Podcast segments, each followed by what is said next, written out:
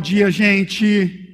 Eu aprendi em toda a minha vida que o culto começa literalmente na sua vida quando esse termina.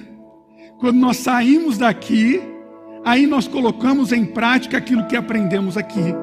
O princípio de ser generoso, o princípio da adoração, o princípio de Deus, de um Deus que diz para você: não tenha medo, não tenha medo, não tenha medo. O evangelho, ele começa no domingo depois do culto. Então, mais importante do que a palavra pregada é nós começarmos a colocá-la em prática. Eu sempre falo, é, eu não sei aonde você foi criado, em uma denominação, ou pode ser que você não é cristão, mas quando a pessoa me pergunta, eu conversei quarta-feira com uma pessoa que está mudando para Bertioga, está indo para a praia, ó, triste, não é? Fiquei com uma dó dele, irmão. Fiquei com uma dó, falei, tadinho, falei, tadinho, tal. E nós conversávamos sobre a igreja dele lá. Porque eu creio no reino, eu não creio em uma igreja, eu creio no reino, mas o reino fala sobre o seu rei.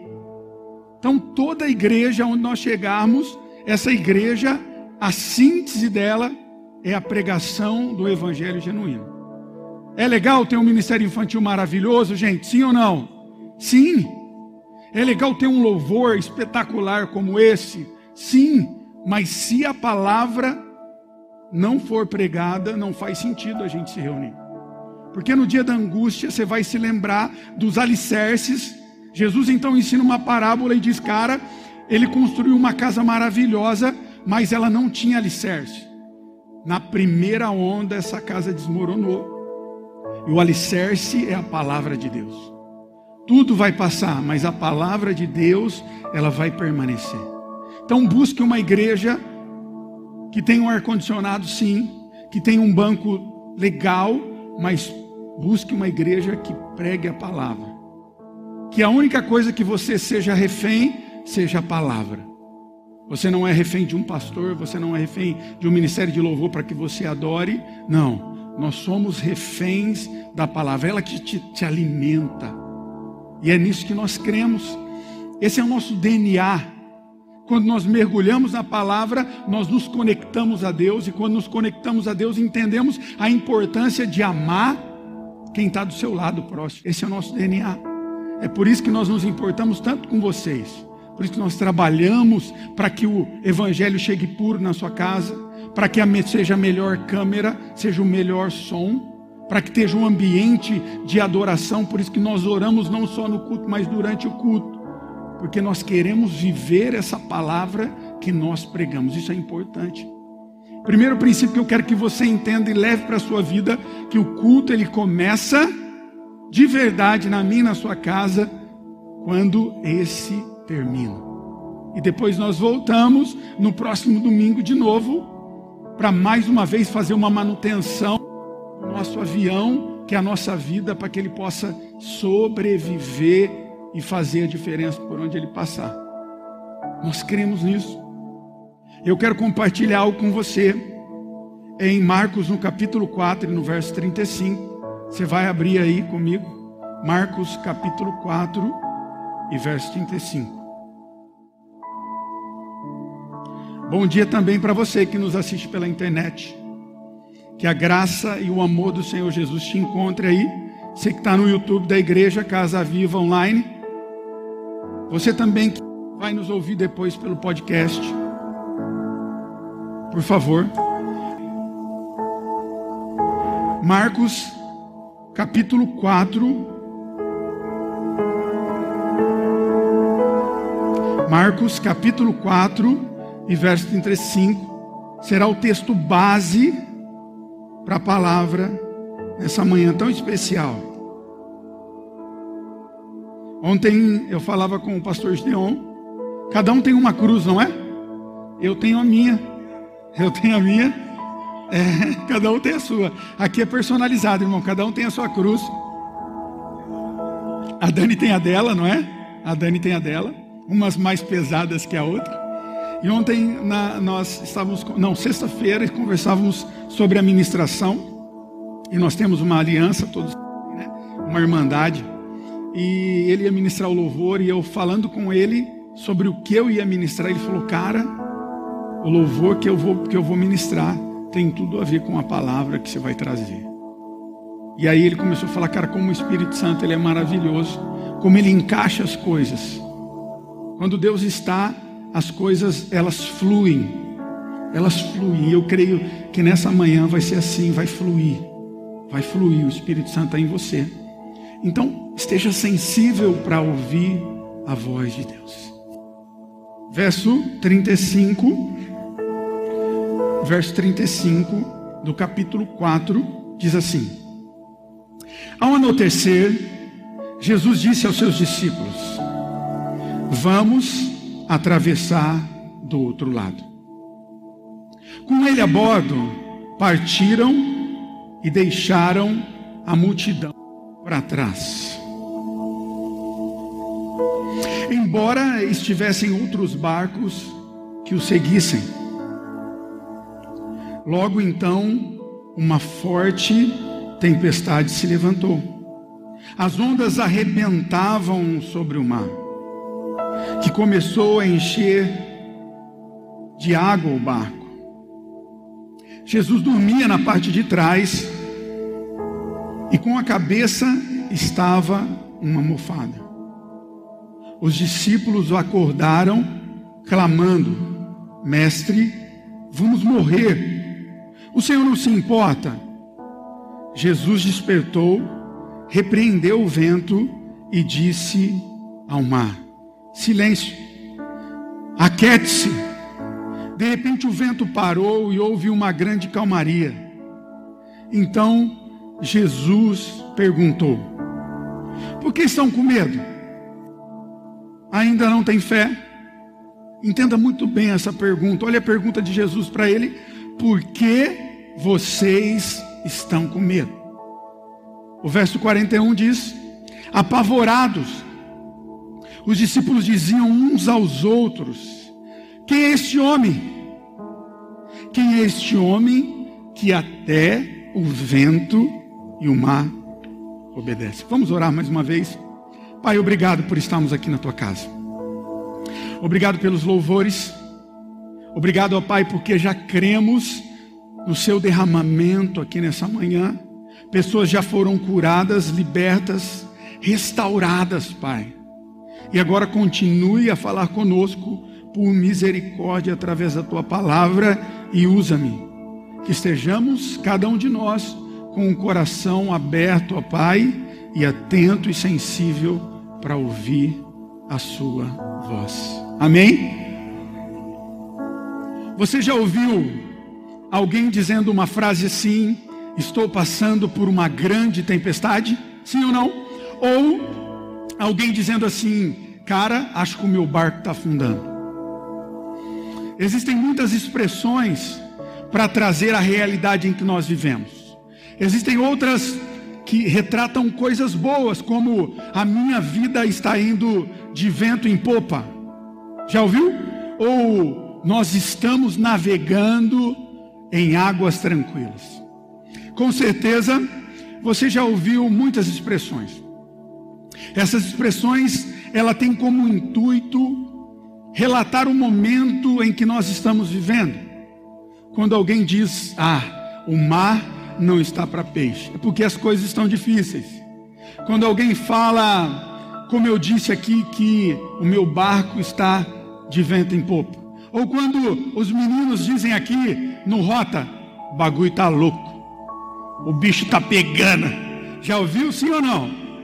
Eles relatam então expressões em momentos difíceis, momentos em que a situação ela está muito boa ou não, com poucas palavras, relatam o momento ou a situação onde nós estamos vivendo.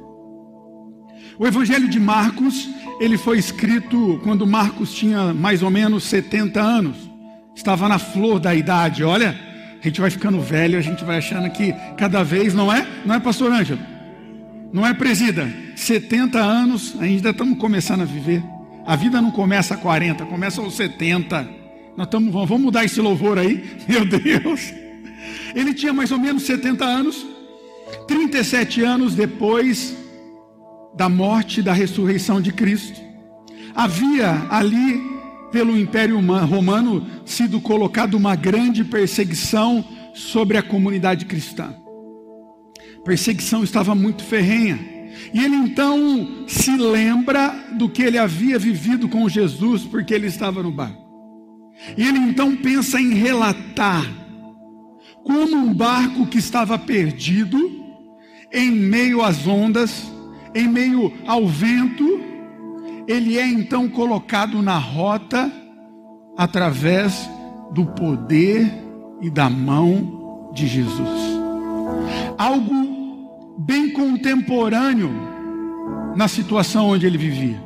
Uma situação de dificuldade, de caos, de perseguição, aonde aparentavam ele estar dentro de um barco, um barco aonde não havia piloto.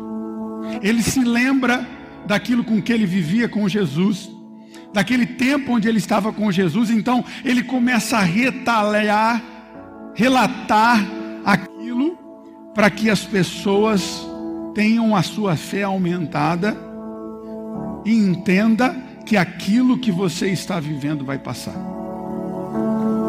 Primeira coisa que eu quero que você aprenda nessa manhã e que você entenda que não existe uma tempestade maior do que o poder e a mão de Jesus. Não há situações difíceis que não acabam. Não há noites que não tenham fim.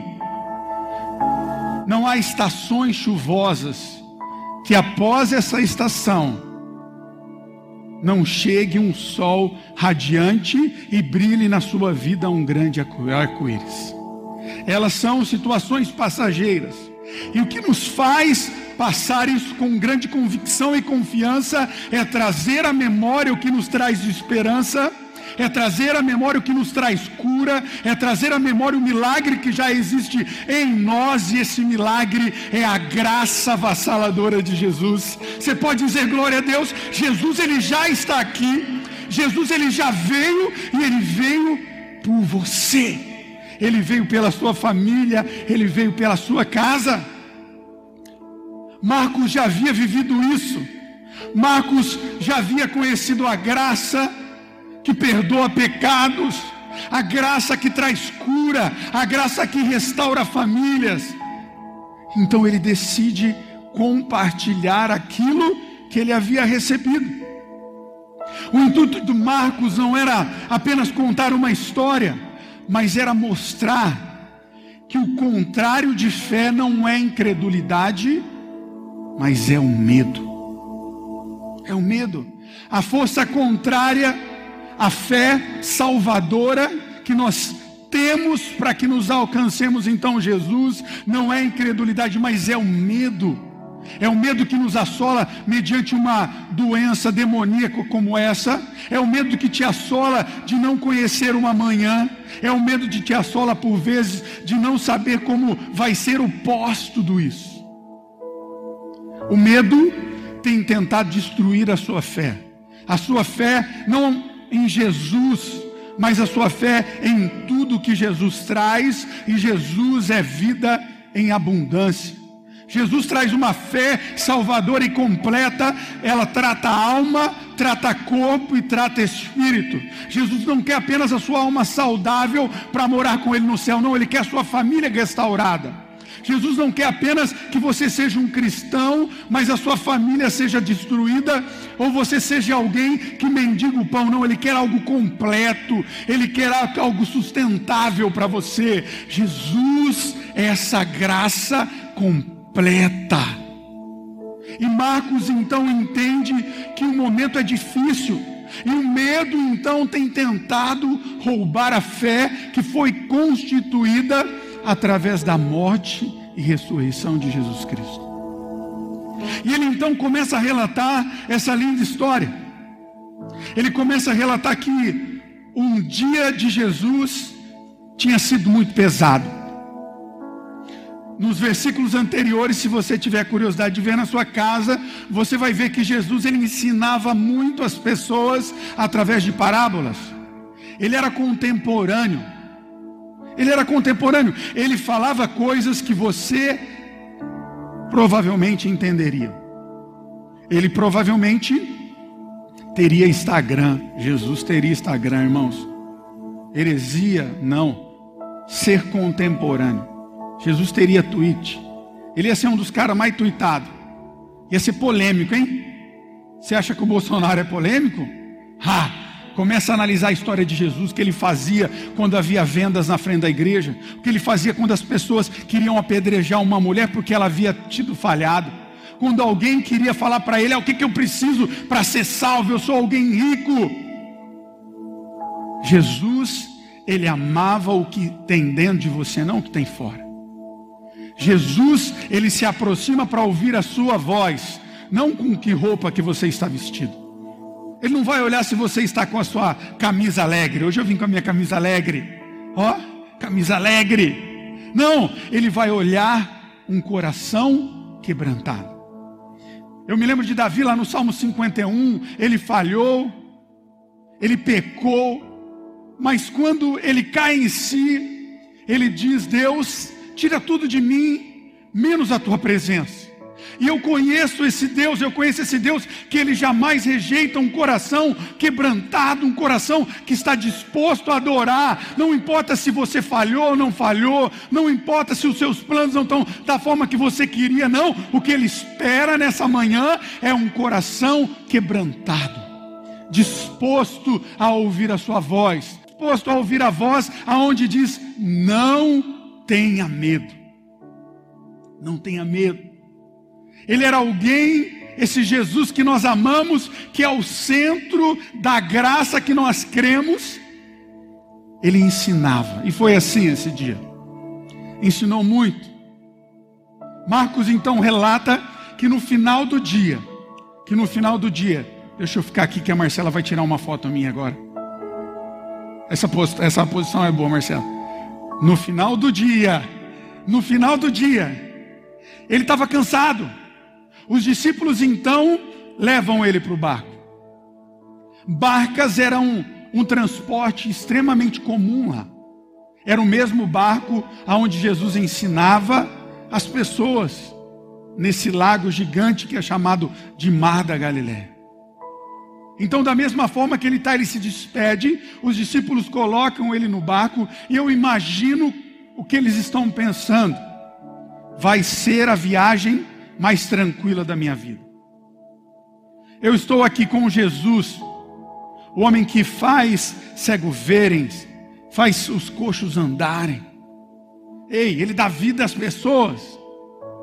Vai ser uma viagem suave. Jesus então entra no barco e eles dão pé no barco. Pessoas que estavam perto ficam para trás, outros barcos. Jesus está muito cansado ele pega o seu travesseirinho, não é heresia, está escrito aqui.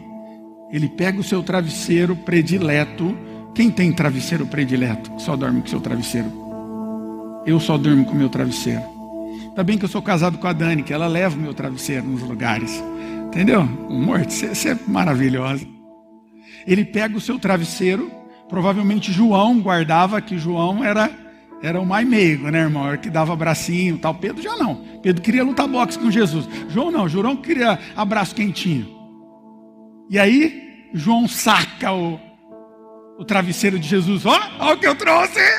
Ó o que eu trouxe. Eu não trouxe uma maçã, mas eu trouxe um travesseiro.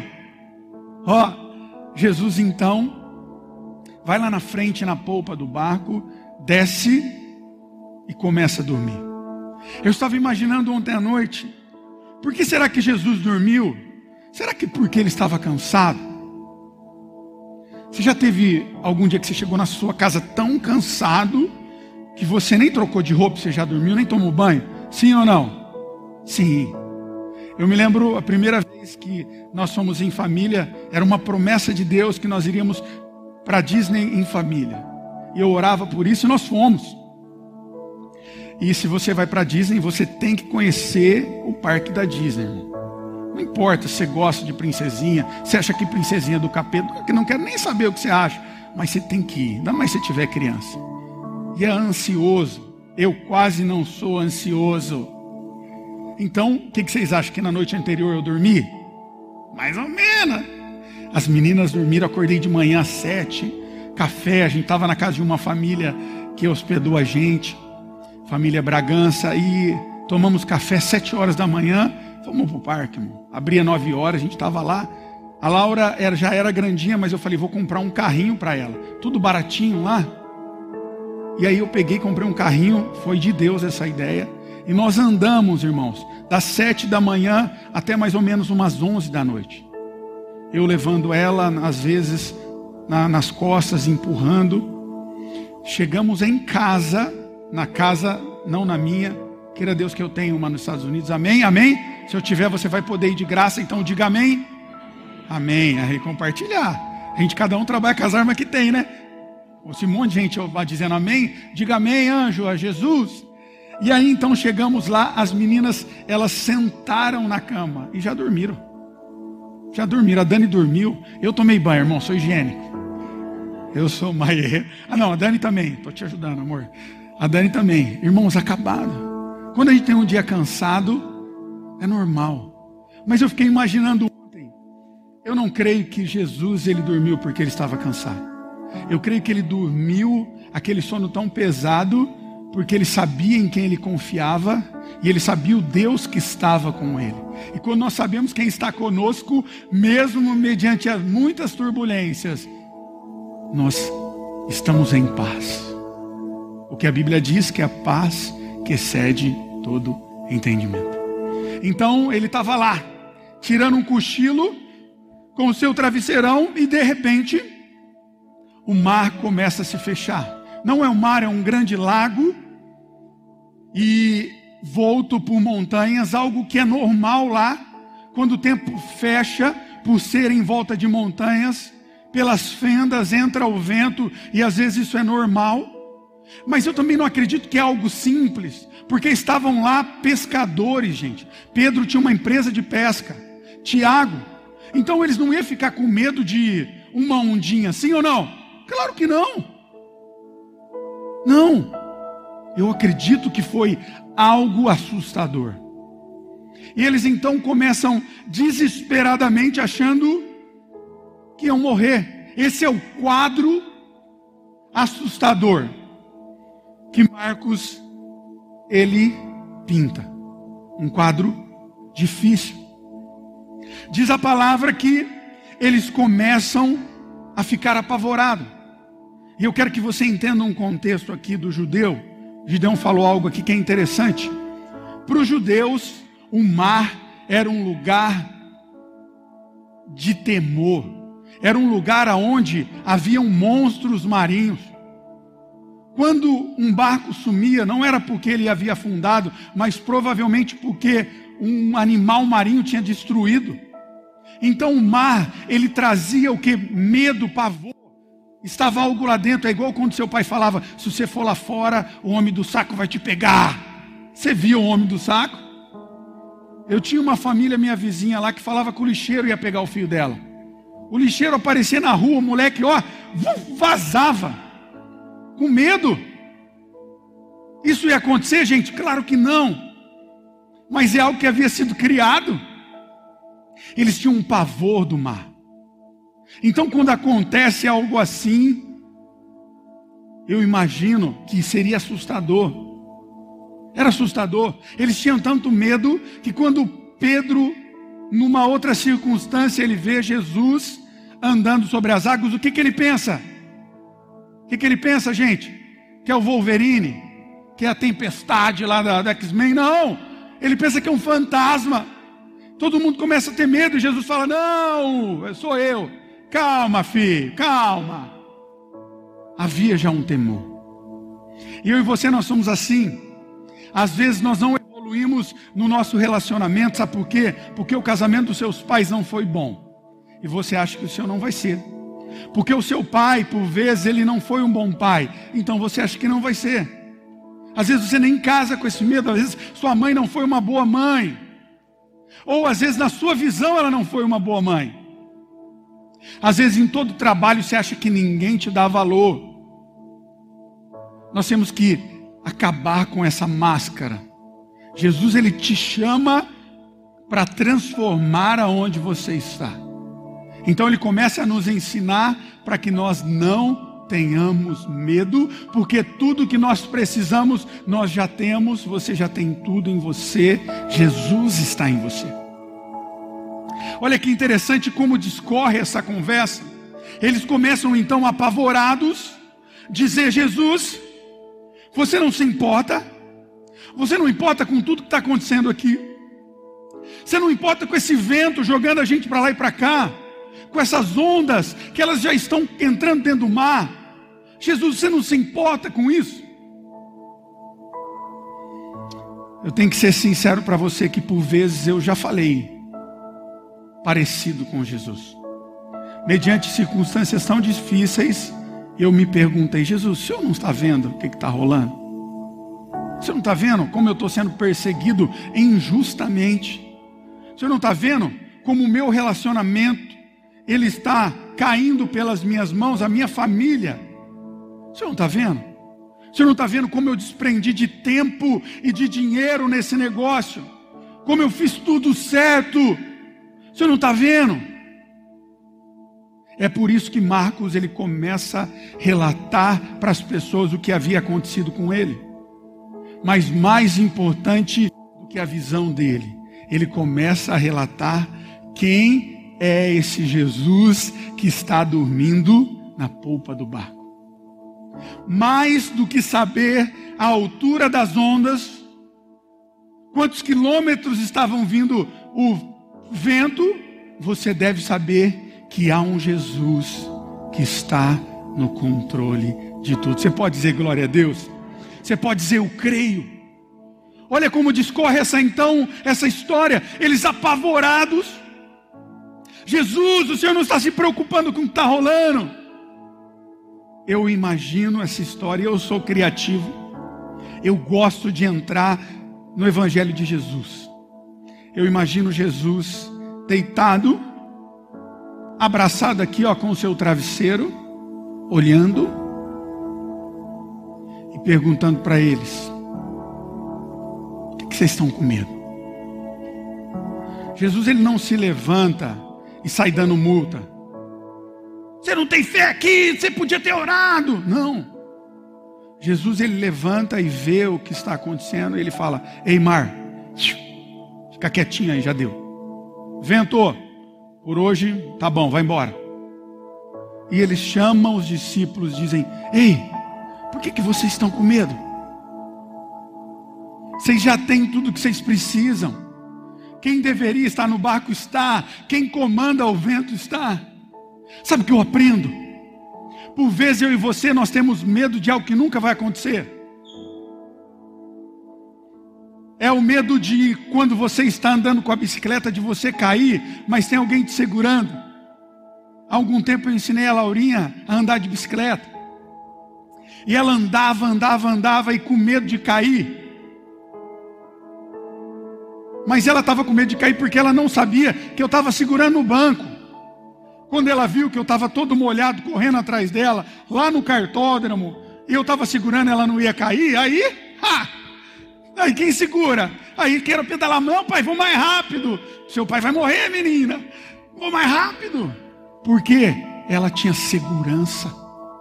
O que Jesus queria que eles entendessem era que não precisava de medo, porque eles o que Jesus deseja que você entenda nessa manhã é que o maior milagre Ele já te deu. E esse milagre é a presença dele na sua vida. Se há presença dele no seu barco, então uma pergunta dele para mim e para você: por que você está com medo? Por que você está com medo pós-pandemia? Por que você está com medo da sua família? Por que você está com medo no seu trabalho? Por que você está com medo do que vai acontecer amanhã se ele está na polpa do barco? Ele está com você. Ele te trouxe aqui nessa manhã para te dizer que Ele está com você. Não tenha medo, não tenha medo, Ele está com você. É interessante que Jesus ele não acorda chamando a atenção das pessoas, não. Ele começa a mostrar que Ele é tudo que aquelas pessoas precisam. Se você está cansado, Ele é o seu descanso.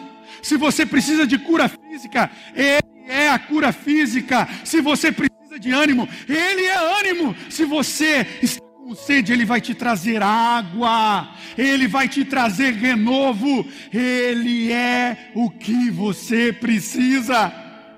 Você tem que entender isso, sair nessa manhã com essa impressão, não apenas exterior, mas interior. Eu sou mais que vencedor, não porque acredito em mim, mas porque tem um Deus que trabalha por mim. Eu te levo lá para Filipenses, nós podemos tudo aquilo naquele que nos fortalece. Saia daqui. Saia daqui entendendo que o seu casamento vai dar certo. Saia daqui entendendo que a sua vida, por mais que aparentemente está destruída, é um recomeço, que a sua empresa está recomeçando. A confiança em Jesus. Tudo isso vai passar. O verso 40 é maravilhoso. E são as palavras de Jesus dizendo: que, que você está com medo? Está faltando fé para vocês? E o que roubou a fé daqueles homens foi o medo. Foi o medo. Quando o medo vier tentar buscar em seu coração um lugar, não deixe. Diga eu creio em um Jesus que é completo. Você pode repetir comigo? Eu creio em um Jesus que é completo. Amém, ele é completo. Olha que interessante. Os próximos versos, então, um começa a olhar para o outro, apavorado, apavorado e perguntando: quem é esse homem que até o vento e o mar lhe obedecem? Eles andavam há tanto tempo com Jesus e ainda não conhecia a essência de Jesus, que é cuidar dos seus. Quantas vezes eu e você estamos numa igreja há muitos anos, ouvimos até falar de Jesus, mas não o conhecemos verdadeiramente. Não depositamos toda a nossa fé nele, não entregamos todo o nosso caminho e então, quando acontece algo extraordinário do nosso lado, nós ficamos espantados. Ficamos espantados. Nós temos vivido aqui muitos milagres na quarentena. Conversando com um amigo, relembrando que nós inauguramos com a placa no dia 1 de dezembro. Vocês se lembram? Muitos de vocês estiveram. E no dia 13 nós fechamos de março. Três meses depois. Nós estamos abrindo praticamente em setembro. Abril, maio, junho, julho, agosto. Nós tínhamos mais tempo de igreja fechada do que igreja aberta. E faltou algo para a gente aqui? Sim ou não? Não porque Ele que cuida de tudo. É Ele que cuida de tudo. É Ele, é Ele que vai cuidar de você, é Ele que vai cuidar da sua família. Sabe esse peso que você entrou aqui hoje no coração? É Ele que vai cuidar. Sabe aquela decisão que você vai tomar? É Ele. Mas se aproxime de Jesus, se aproxime dEle. Não deixe ele ser um estranho da sua vida, não.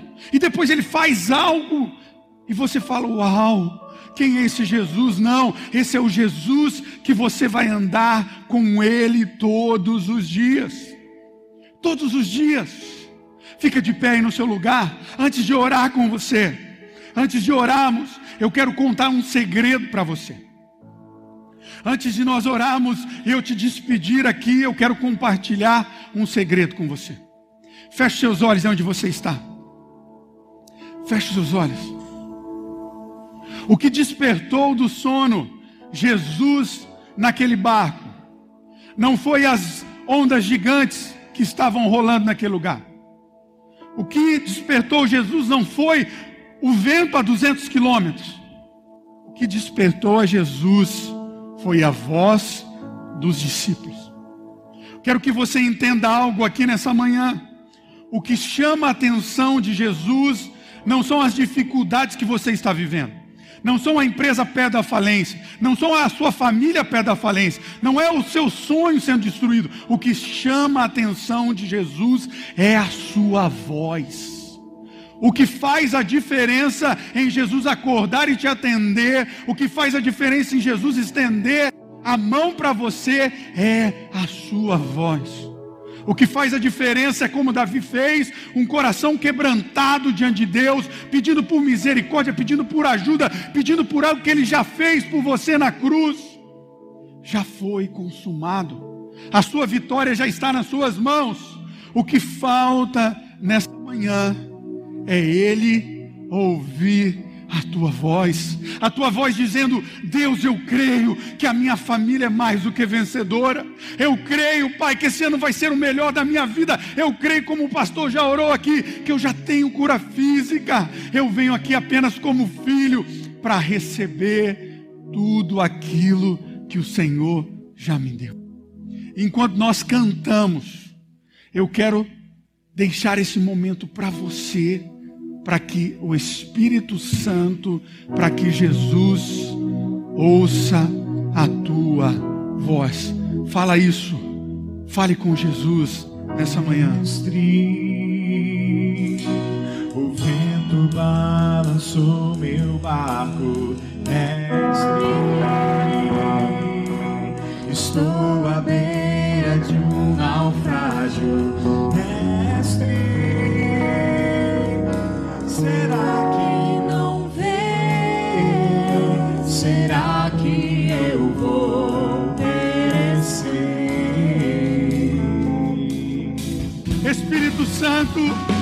nós estamos na tua presença.